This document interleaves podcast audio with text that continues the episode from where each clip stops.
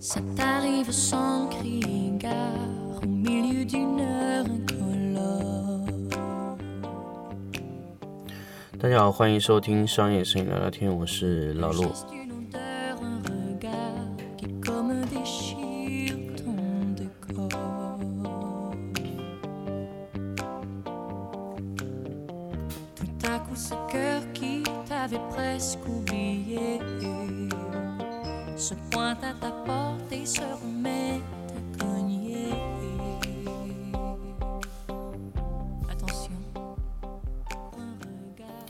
欢迎大家继续收听商业摄影聊聊天。那么这一期节目呢，刚好是老陆回来杭州之后的关于南通结束以后的第一期节目。那么从南通回来之后呢，老陆就第一时间去了一趟艾瑟丽在上海的色彩实验室。那么确实是这个之前呢知道艾瑟丽很强，但是不知道艾瑟丽有那么强。那去参观了色彩实验室之后呢，才知道，哎，其实艾瑟丽关于影像摄影这个行业，其实是它之中的非常非常非常非常非常小的一块内容。那么那块内容呢，呃，也就是我们在后期去使用艾瑟丽这个工作流程的时候是非常重要的。那么当然参与过我摄影的整个课程的人就非常明确知道，老陆是一个非常喜欢标准化的人。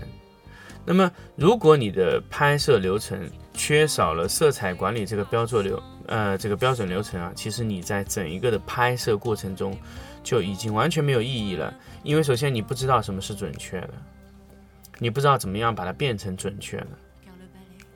啊，那么首先我想跟大家说，爱色丽今年推出的二十四色卡可以直接使用在 Capture One 十一、十二上面。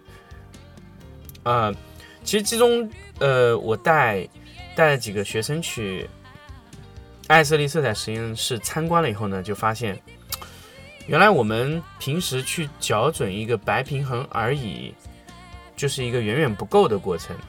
那么我们去做爱呃，那天我在课堂上跟大家去说了一句话。那么艾瑟丽的色卡校准有两个维度，第一个呢是校准白平衡。白平衡是什么意思呢？白平衡我只是告诉他，就是我们在座的学员，我告诉大家，我们二十几个人、三十个人坐位置，横着坐还是竖着坐，这是校准白平衡啊能做的事情，就是让这些这些人员啊横坐或者竖坐，只有这一种办法。那么具体在学员在里面怎么做，那就要靠学员自己的规则来做了。那比如说我从小到大做，还是从左到右做，还是从男到女做，啊、一男一女做，还是左边都是男孩，右边都是女孩做。那么这是一种规则。那么我想说，如果我们校准白平衡，它就只能做这样的，就让大家哎横坐或者竖坐。那么具体做的怎么样，那就要靠相机自己了。那么相机自己有一个叫什么呢？色彩映射表。那么色彩映射表是什么呢？也就是说，A 在哪儿，B 在哪儿，它是有一个规则的，按照规则它放到那个位置啊。那么，呃，我们又如果你的相机色彩映射表是非常准的，那么你如果说使用灰平衡或者白平衡校准以后，还是非常准的，但是还是有微小误差。那么，如果我们相机的色彩映射表，我觉得它还有微小的错误，怎么办呢？艾瑟里提供了二十四颗色卡，二十四色卡是什么意思呢？我就给你二十四个靶点。什么是靶点呢？大家知道，靶点就是打靶的靶，点位的点。靶点是什么？靶点就是我给你一个目标，我人为的告诉你这个目标上是什么颜色。那我给你二十四个靶点位置，那么也就是说，我们现场有三十个人，我告诉你二十四个人的位置，那么余下来六个人可能就是在相对位置中可以找到他的位置。也就是说，我可以让呃整一个相机在具体的色彩映射的靶点位置放得非常准确，相互之间的关系可以由一些呃不同的靶点位置的人相互去坐在它的附近，那么这是一种。那么三十个人对二十四靶点来说简直太容易。那么五十个呢？一百个呢？两千、两万呢？二十四个靶点是不是够用呢？是不是在其他位置还还有够更高的精度呢？那么显然二十四个靶点是不够的。但是我可以跟大家说，如果你要保准你的图片百分之六七十准确，或者百分之七八十准确，二十四个靶点是足够使用了。那么如果你要精度更高，又怎么办呢？艾瑟里提供了更多一百二十八色的色卡，也就是一百二十八个靶点。那么一百二十八个靶点呢，它重新给你建立了位置。那么一百二十八个靶点，你就可以两千、两万、两百万都可以做得非常准确啊。那么有没有更多的靶点呢？啊，这个东西更多的靶点啊，据我所知，在摄影行业里面已经没有了，因为艾瑟利认为一百二十八个靶点位的色卡已经足够在摄影行业使用了，所以其他的一些色卡的都是用在其他领域的。那么一百二十八位的靶点色卡要多少钱呢？三千五啊！艾瑟利今年推出的 Color Checker Passport。好像是八百多，现在已经涨到九百多。呃，有一个视频的色卡提供一个绝对的黑场，那个好像是要将近一千多块，一千一百多块钱。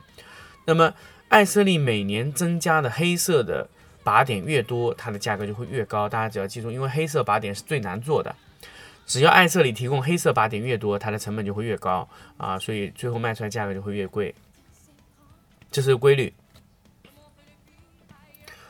那么，如果你知道靶点的观念的时候呢，我们就知道了什么是靶点。靶点的价位是很贵的，也就是说，我们在买艾瑟利色卡的时候，我们就是去买了艾瑟利的标准和它的靶点。我买的是什么呢？买的是艾瑟利给你的一套完整的标准管理和一套完整的标准色彩。那么，艾瑟利在这套标准色彩上。告诉你二十四个靶点，你使用它的靶点来校准你的相机映射就 OK 了。那么这是对二十四色 Color Checker Passport 最完整的解释，也就是给你二十四个靶点，重新去建立你的相机映射和你的电脑映射啊，这就非常关键。那么我在艾瑟里实摄影色彩实验室里看完这一些，你知道我前进了多少吗？我只前进了两步。因为这些东西只有在艾瑟利色彩实验室的门口的位置，才是艾瑟利的摄影工作。那么，如果你在这里知道，那么当然后面的认知会更加简单一些。比如说，我们进入到新的一个位置，那么它告诉你可以实色。什么是实色呢？呃，Color Monkey，呃，也就现在叫 iOne Studio，以前是 Color Monkey 嘛。那 iOne Studio 呢，有一个实色功能。也就是说，它可以看到什么颜色的衣服就可以实色，因为它是分光密度计啊。那么它可以拾取衣服上的任何颜色，直接给一个 LAB 的数据。LAB 是一个色彩模型，那么 RGB 是没有办法被呃分光计识到的，分光计只能识到 LAB，LAB 会转换成 RGB。那么前提 LAB 在转换 RGB 之前，你的显示器、你的色彩管理系统里面有 ICC。那么通过这个 ICC，你就可以把 LAB 的数据转换成 RGB 数据。所以我们在不同的色彩空间转换之前，我们必须要有 ICC 啊，这很关键。那么我们在做完这个 LAB 实色之后呢，我们又前进了一些。我们知道哦，原来颜色是可以被读取的。我们以前一直认为颜色是试错得到的，呃，那么再接下来就是印刷。印刷，我们我们要保证什么呢？保证我们的墨机、印刷机需要打靶点。那么现在其实我们很多的印刷厂不愿意打靶点的原因是什么呢？嗯。嗯，从那个艾瑟利的楚老师和我说的点是，就觉得太浪费墨了，而且浪费纸张的面积。因为我们在正确的印刷颜色之前，我们会在艾瑟利印刷之前，我们用艾瑟利管理系统的时候，它在侧面都会打出所有的靶点，是人为让印刷机印出靶点，然后我们通过分光密度计来读取这些靶点，最后校准打印机来得到。一样的效果，然后这个打印机在不停的印刷、印刷、印刷，就可以得到和显示完全一样的东西。嗯，啊，也不是完全，就基本非常非常接近。那么这个时候呢，呃，艾瑟楚楚老师和我说了一句非常呃关键的话，在工业印刷上，如果使用试错的办法，无疑就是自杀啊！因为如果你工业上印刷，一旦你用试错的方案，你的成本会非常非常高，高到恐怖。所以艾色丽解决了这个试错的这个维度。艾色丽是一个一个给你精确测量颜色的一种方案，并且它是带着标准制度来的。所以为什么我一直不建议大家去买 Data Color 这种叫什么蜘蛛啊这种东西？不建议他买德塔蜘蛛这种东西都不建议大家买，因为它的标准是不被认可的。标准一旦不被认可，所有都是零，就是非常非常简单。因为爱色丽占领了整个标准市场，所以你用它的标准，用它的靶点都是对的。如果你的标准没有被认可，你用再多的靶点也是没有意义的。所以这就是爱色丽在色彩管理领域。可以说几乎是垄断，完全垄断的位置啊，就是除了这个呃色彩爱好者啊，呃所谓的老法师啊会去买一下德塔蜘蛛啊，几乎不会有一个专业的摄影师会去买德塔蜘蛛，因为德塔蜘蛛的标准实在是太太太没用了啊。也就是说，德塔蜘蛛你买来只能缴 D 六五，D 六五当然是可以，因为 D 六五是公开标准。那么你如果你的角色器买来只能校准 D 六五，那你的蜘蛛买的可有点贵哦。那么所以我们一直建议大家买分光密度计，分光密度计，分光密度计虽然贵，但是它的用处可很多，嗯，这非常重要。标准建立在艾色丽上面。那么参观完这些艾色丽的实验室，才刚刚过了三分之一，接下来就是工业级的印刷，也就是说标准光源。标准光源有三种，我们看到的，一种是艾色丽自己的标准光源，呃呃，不是艾色，就我们 平时在对色时候用到商业级的标准光源，也就是说里面是有荧光管，荧光管里面呢，由于它是荧光材料，所以它的 RA 还是没有办法完全覆盖满的。那么通过艾色丽的后台的辅助纠正技术，它可以让它覆盖到百分之一百。但是也没有发光发热这么精确，也就是说，艾色丽每一个标准光源出厂之前就一定有一个校准的东西。一般来说，三年左右标准光源需要更换。更换之前呢，艾色丽需要你把整个机顶发回厂家，由厂家来统一的校准你的标准光源。啊，这个是一个呃。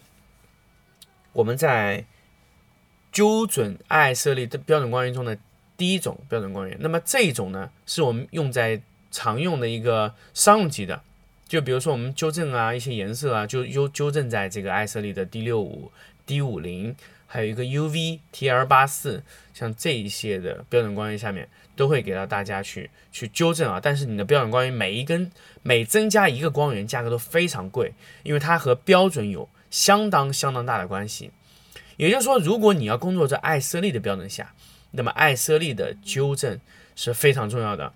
那么这个标准光源基本上的价格在一万七到两万之间一个标准光源，这个是一个商用的，相对来说比较性价比的方案。另外一种呢，就是三光源啊，那个光源呢相对来说就是。啊，廉价性了，可能也要将近一万块钱啊，那个比较比较一般了。那么还有一种标准光源，我就没有敢问价格了。那么还有一种标准光源呢，是 D 六五型的标准光源，啊，发光发热的，完全由啊软件写入啊写入一个数据，发光发热，需要让你的光源在恒定温度、恒定湿度、恒定工作状态下发出热量，有有一定热量的光源。真正的百分之一百 RA 的这个光源是必须发光发热，这样才可以得到一个非常好的效果。那么另外一种呢，就是 UV，UV 是一个非常好用的东西，因为很多时候我们的印刷类的材质或者我的衣服上，它会增加一些荧光增白剂或者荧光呃荧光剂。那么荧光剂呢？在日光下会被紫外线反射，得到一种新的颜色。那么也就是说，有一些材料我必须在低流五和荧光 UV 同时打开情况下看到的颜色。那么其实我们很多以前用标准光源的时候都是没有 UV 的，没有 UV 呢，也就是说你在矫正一些荧光色的时时候呢就会有问题。如果你有 U UV 灯管，那么你荧光色就可以看得非常精确。所以我们在室内模拟的所有人工光源都是在相对可控的一个类似于日光的光源下。完成的啊，完全模拟日光，甚至我们要求我们的标准光源在光谱位置上是完全完全一样的。那么这个时候我就问了啊，楚老师一个问题，我说呢，光谱完全和 RA 完全是一样的意思吗？他说从数量上来说是一样的。那么 RA，比如说 RA 九十九点二，指的我的光源就是有九十九点二的数量。对吧？大家知道，光源如果九十九点二，RA 测出来九十九点二，那九十九点二是光谱，那么你的标准光源测出来也是九十九点二，这样意味着你的标准光源就是一样的吗？不是的，我们还要测量光谱的完整性，因为 C 七百、C 八百的 RA 测量只能测量它的数量，它没有办法测量光谱的顺序。那么 Iron Pro Two、Iron Pro。Iron Pro 3都可以测量完整的光谱，我们放在标准光源下就可以测量整个光谱的完整性。那么光谱的完整性指的是什么呢？它的顺序排列是不是 OK 的？有没有断裂的位置？断裂在哪儿？甚至我们可以查到同色异谱。什么叫同色异谱呢？一样的颜色出现在同一个位置啊，一样的颜色出现在两个位置，就会查到这种位置的问题。所以标准光源是要色谱完整的。那么很不幸。国内的标准光源，在呃专业的测试下都是达不达不了标的，只能说是嗯就这样。所以真正的标准光源必须要保证光谱的完整性，而不是 RA。RA 对于标准这个光源的这个这个来说是不太重要的，它更重要的是光谱的完整性，需要用 i1 Pro 这一类的分光密度计去测量的。那么测量这个东西之后呢，你就可以确定你的呃标准光源的偏差有多大。所以我们在使用我们的呃 i1 Pro 的时候，我们就会发现，我们甚至可以去校准我们的标准光源啊，各种都可以校准。虽然很贵，但是用起来是非常好用的。那么说完这个艾瑟利的这一块，我们后面就走进了一些工业区的设计。那么，比如说它有密度计啊，有一些模型啊啊，比如说我们在建立模型的时候，我就比如说我们去有一些油漆材料厂，我们需要根据它的基色去测量出它的基色，就是说我们要根据这个它的根据某一个某一个材料厂去建立它的色彩库，也就是说，因为不是每一家呃油漆厂会有基色是 RGB 的。或者每一家 RGB 的颜色都不一样，所以我们要根据它基色去测量啊。那么如果要测量基色，那就牵涉到什么呢？